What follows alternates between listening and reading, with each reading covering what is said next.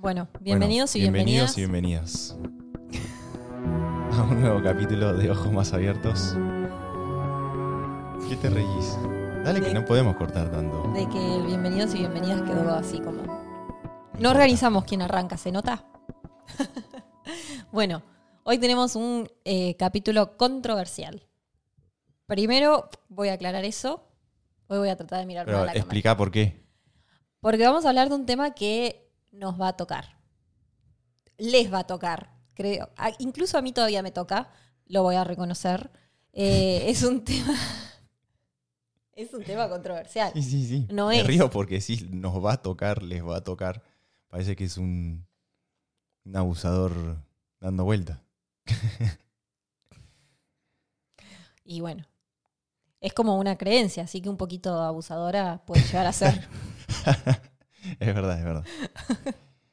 bueno, hoy vamos a poner en jaque algunas eh, cuestiones colectivas y vamos a hablar de la individualidad. Exactamente. Quizás no se entiende mucho lo que estoy diciendo. Es como igual en el capítulo anterior hablamos un poco de la individualidad y la importancia de eso. Y en este capítulo vamos a poner, eh, como dice ella en jaque, a la individual- individualidad versus las masas o el comportamiento en masa. Sí, sería más como lo colectivo, lo que es en colec- las colectividades y la individualidad. Vamos a empezar este capítulo hablando un poquito de crecimiento individual. Porque es el. ¿Qué es eso? Claro, es, además el ¿A qué crecimiento individual. Crecimiento individual. Para que primero quiero ac- aclarar algo, que a mí me parece que el crecimiento individual es el eje de este capítulo, es lo que queremos nosotros transmitir como mensajes. ¿Qué es el crecimiento individual? El crecimiento individual es hacer eso que a vos te lleva a desarrollarte, que a vos te lleva a crecer, que te lleva a expandirte, cumplir tu propósito, salir todos los días al mundo, enfrentarte con lo que te tengas que enfrentar para vos crecer, para hacerte mejor persona, para empezar a tener más abundancia. Sí, totalmente. Y además porque creemos que la clave para, para realmente poder encontrar nuestro propósito está súper ligada a esto. Totalmente. No, tra- no traemos agua para grabar, ¿viste? Eh, no, está bien. Pero es media Bueno. hora. Dale. Bueno, em, básicamente es eso. El crecimiento individual es lo más importante. Es para mí lo que, lo que venimos a hacer. Venimos a crecer individualmente. Venimos nosotros como individuos a desarrollarnos a nosotros mismos. ¿Por qué? Porque esta es la manera de verdaderamente influenciar al otro. Nosotros no, no influenciamos al otro de otra manera que no sea cambiando lo que está dentro. Exactamente. Y además porque después el resultado de toda la individualidad de cada uno de nosotros va a ser lo que ho- hoy en día llamamos sociedad o conciencia colectiva o incluso la cultura.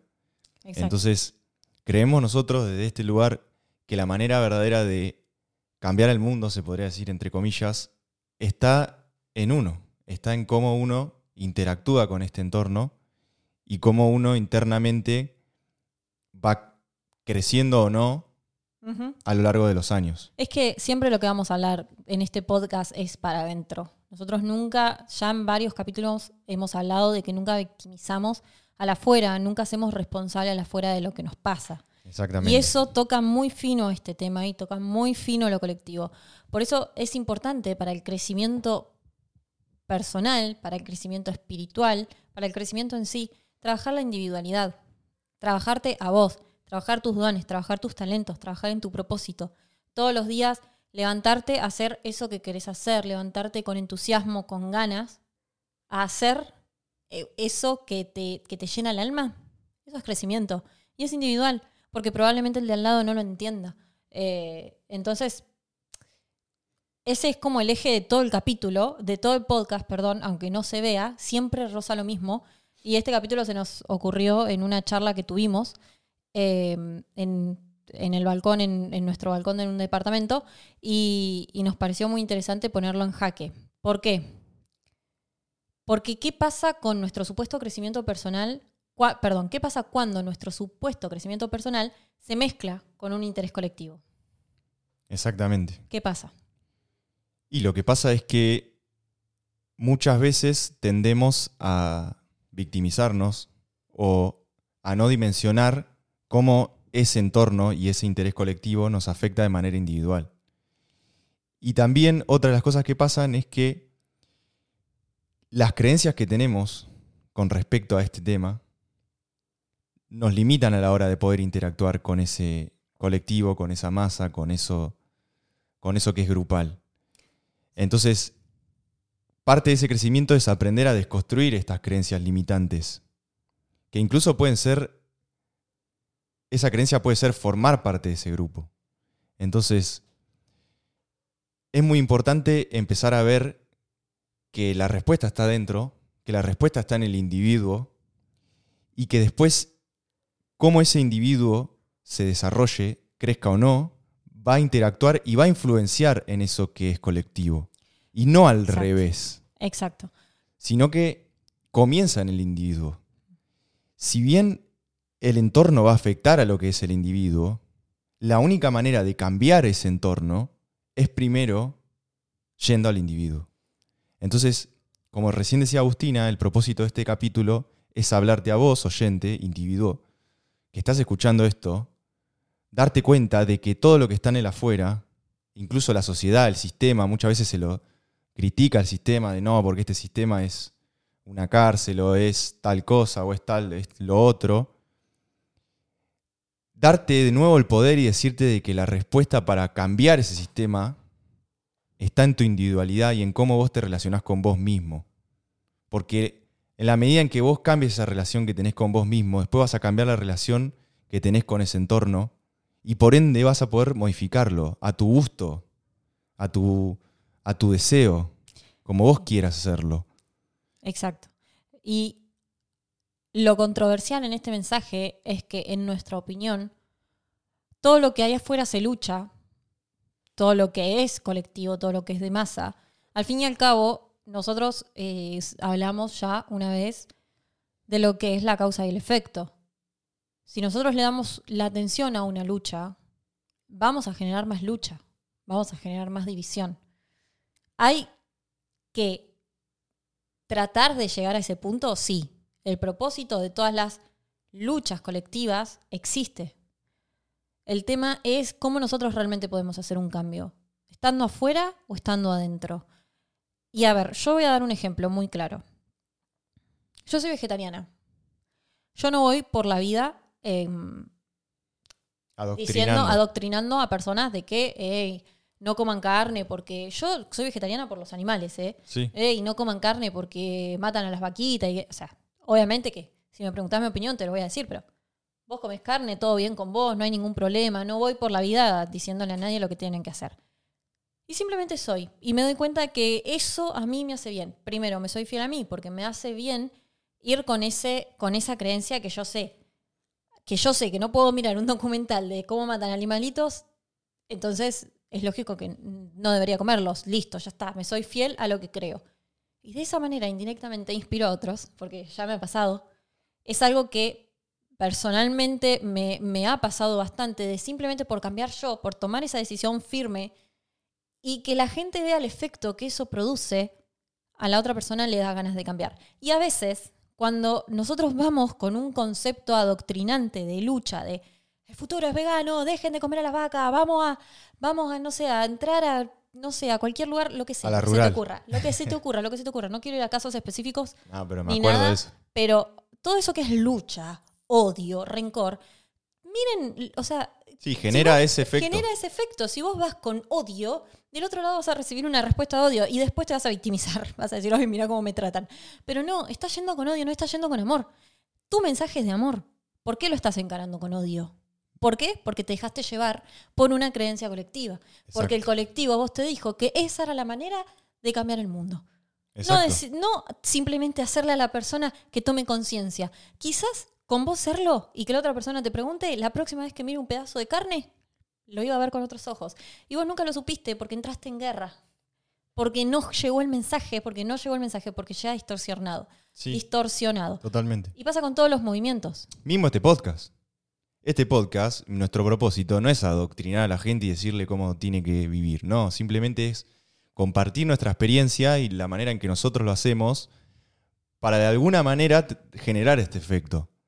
Generar este efecto dominó donde uno comparte su experiencia, como vos lo hiciste, por ejemplo, al tomar esa decisión, y desde ese lado inspirar a las personas a que tomen la decisión de hacer algo por ustedes mismos. Entonces, otro de los ejemplos que vos hablabas de esto del combate, ha pasado históricamente con, con, los grandes líderes, no sé, dictadores y todas esas cosas, que vos decís, ¿cómo ocurrió esto? ¿Cómo existió un Hitler? Y vos cuando empezás a, a, dentro de la sociedad, te das cuenta de que un montón de individualidades llevaron a que ese personaje salga a la luz y haga las atrocidades que hizo.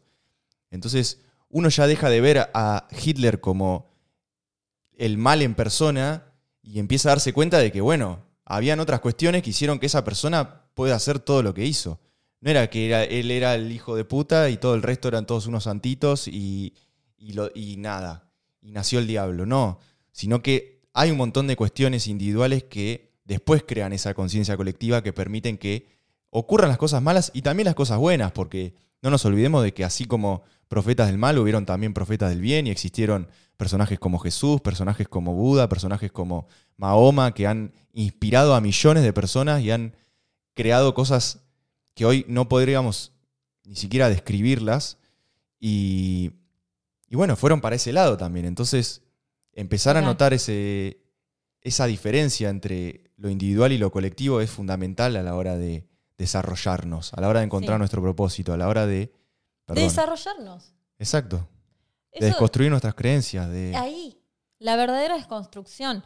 A veces, esta es mi opinión, es nuestra opinión, no, no tiene por qué ser la de ustedes, creo que eso también es algo importante de aclarar. A veces decimos que nos desconstruimos porque, ah, este sistema es machista y tiene que ser feminista, deconstruite. Desconstruite, deja de pensar que X cosa.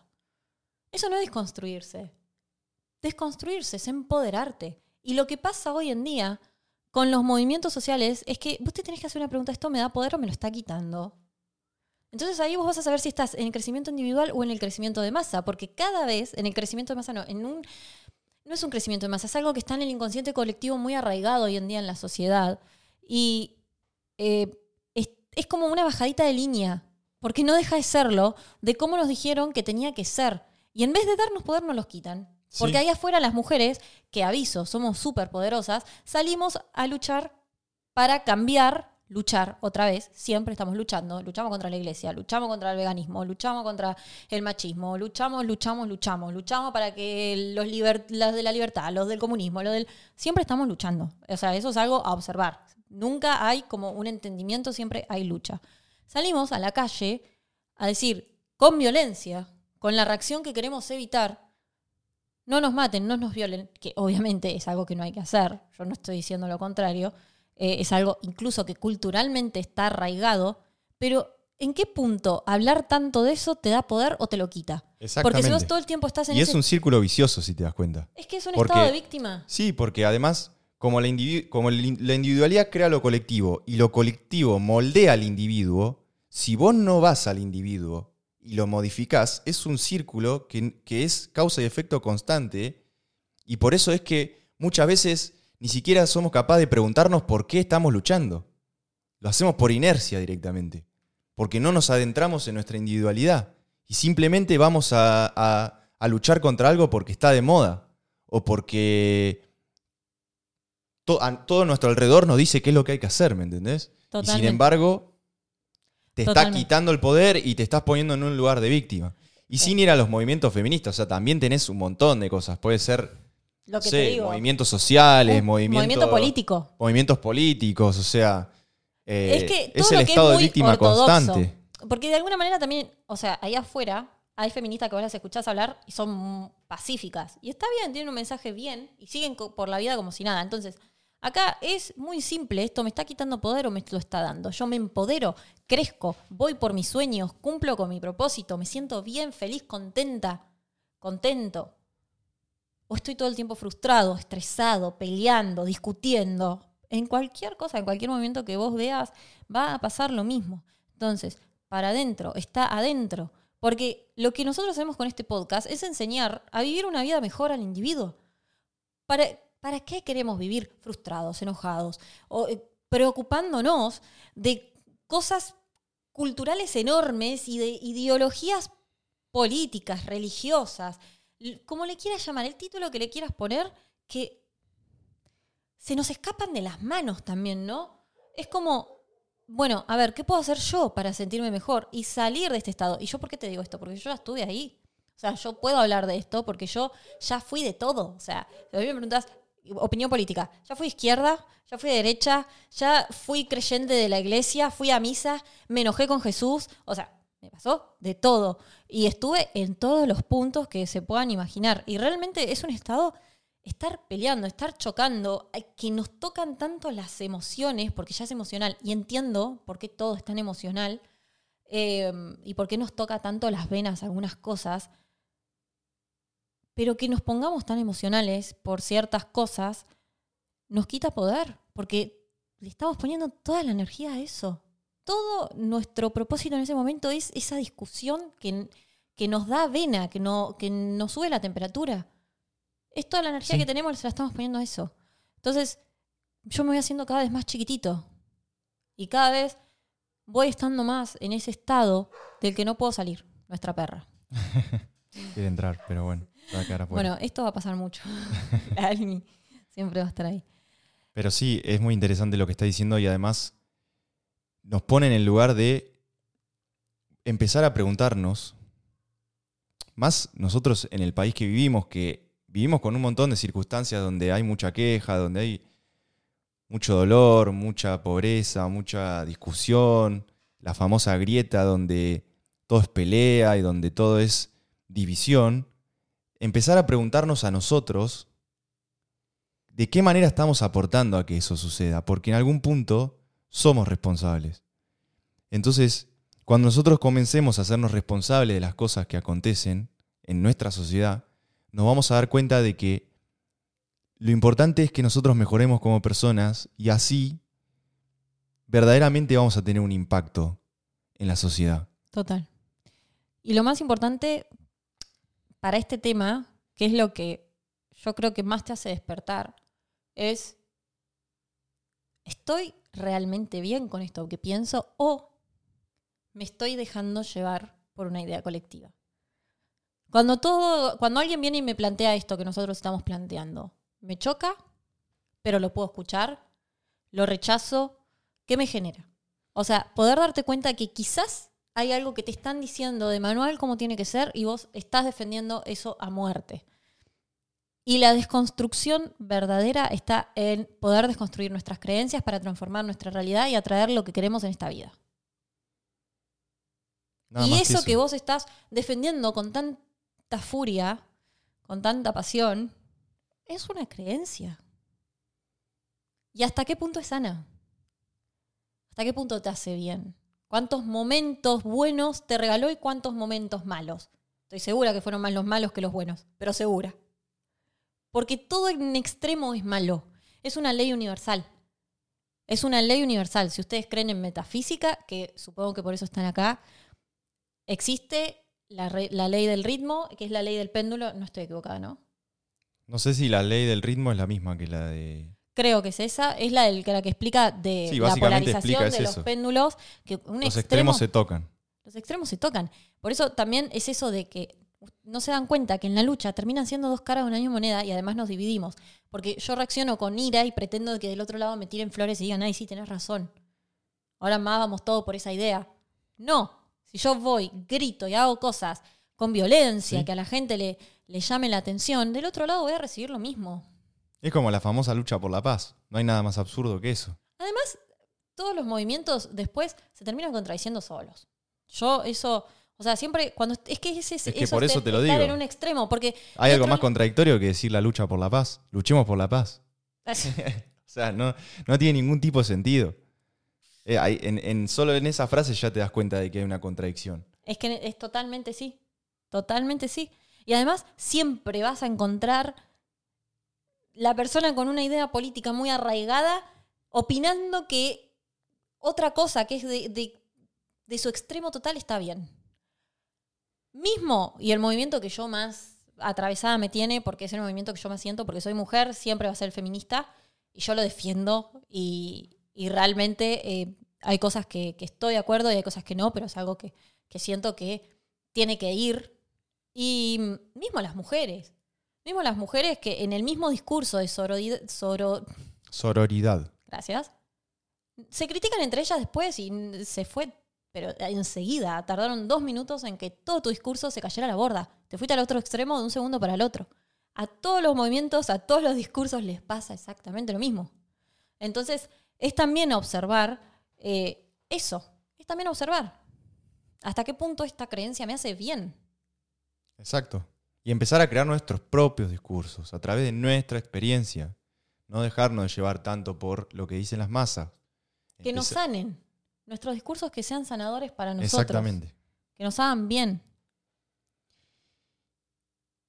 Y, lo- y nos vamos con esto. Y es por qué el individuo es la clave. ¿Por qué la clave está en el individuo y no en las masas? Es todo lo que veníamos hablando, básicamente. Pero es, nuevamente, lo volvemos a repetir, es porque es de adentro hacia afuera. De adentro hacia afuera. La- Si vos querés cambiar al mundo, empezá por vos. Ujú, Levantate temprano todas las mañanas, leete un libro que te haga bien. Eh, empezá por eso, empezá por lo pequeño. ¿Es- ¿Querés que encontrar mejores amigos? Sé mejor vos. ¿Querés encontrar una pareja? Convertite en esa pareja que querés encontrar. ¿Querés atraer algo a tu vida? Convertite en eso. Cambia adentro. La única manera de ayudar a la otra persona es ayudándote a vos. ¿Qué pasa si la otra persona, con un montón de, si- con- de discursos y de creencias que todas las tenemos, que viene y te dice, no, porque yo creo que con esto, con tanto tiempo, a mí, no sé, con una creencia muy arraigada. ¿Qué pasa si a vos te ve bien? ¿Qué pasa que, che, ¿cómo te va la vida? Excelente. Contame, ¿qué estás haciendo? Uf, y le contás un montón de cosas porque decidiste cambiar.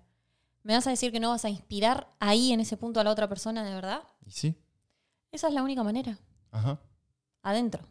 Y además, que hay una tendencia a querer ayudar al otro, que no está mal, no está mal querer ayudar a alguien, pero a veces no nos damos cuenta de que somos soberbios. Y no nos damos cuenta de que el otro necesita de chocarse una pared, por ejemplo. Y que vos no sos nada. O sea, es como decir, vos sin mí no podés, muchas veces. Y entonces se va para ese extremo también. Hay que dejar que también las personas sean libres. Y, y que, y- no estar en ese estado soberbio de decir, yo te quiero rescatar, cuando en realidad te tenés que enfocar en vos y que el otro pueda ver eso que vos decís en vos. Y ahí esa persona Total. va a querer cambiar. Total. Mismo, y nos vamos con esto, nos despedimos, pero a los argentinos, porque nosotros queremos mucho a nuestro país y lo vemos todo el tiempo reflejado estas cosas en cómo, cómo se ven reflejadas en nuestra sociedad, pero recuerden ese famoso dicho del criollo argentino y el orgullo de, de esa criollada argentina que hoy todavía está arraigado un poco en nuestra cultura y después nos quejamos de cómo los políticos nos chorean. Cuando en realidad la, la argentinada criolla no es más que el orgullo por, por ser un chanta. Totalmente de acuerdo. Nunca lo había pensado. Pero es que es así. Es verdad. Es verdad. Pero también, para que yo quiero decir algo más. Es que también este estado de víctima lo vemos todo el tiempo con, nuestros amigos. Esto que decimos de ayudar. A veces ayudar a nuestros amigos es escucharlo llorar por lo mal que está su vida, por lo mal que está pasándolo y poniendo mil excusas de por qué le pasa a él y, y no a los demás. Entonces, pará, pará, pará. Vamos a polarizar la situación. Hagámonos responsables. ¿Qué puedes hacer mañana para cambiar tu situación? Porque algo podés hacer. ¿Qué pasaría si todos empezamos a ver la vida de esa manera y no tenemos tantas etiquetas? No tenemos que la vida sea vivir, que no sea, ah, soy esto, soy lo otro, soy esto, sino que soy. Punto. Creo que en realidad eso es, ese, ese es el mensaje principal. Por eso queríamos tocar al individuo, porque hoy en día en la sociedad, hoy como está todo culturalmente, es la única manera. Es la única manera de hacerlo, hacerlo con uno. El día de mañana todo va a ser colectivo, todo va a ser comunidad. Si todo esto evoluciona. Exactamente. Si no, no. Pero arranca por uno. Arranca adentro. Así que bueno, esto es todo por hoy. Espero que les haya gustado nuestro capítulo. Y gracias por llegar hasta acá. Quien tenga ojos, Que vea. adiós.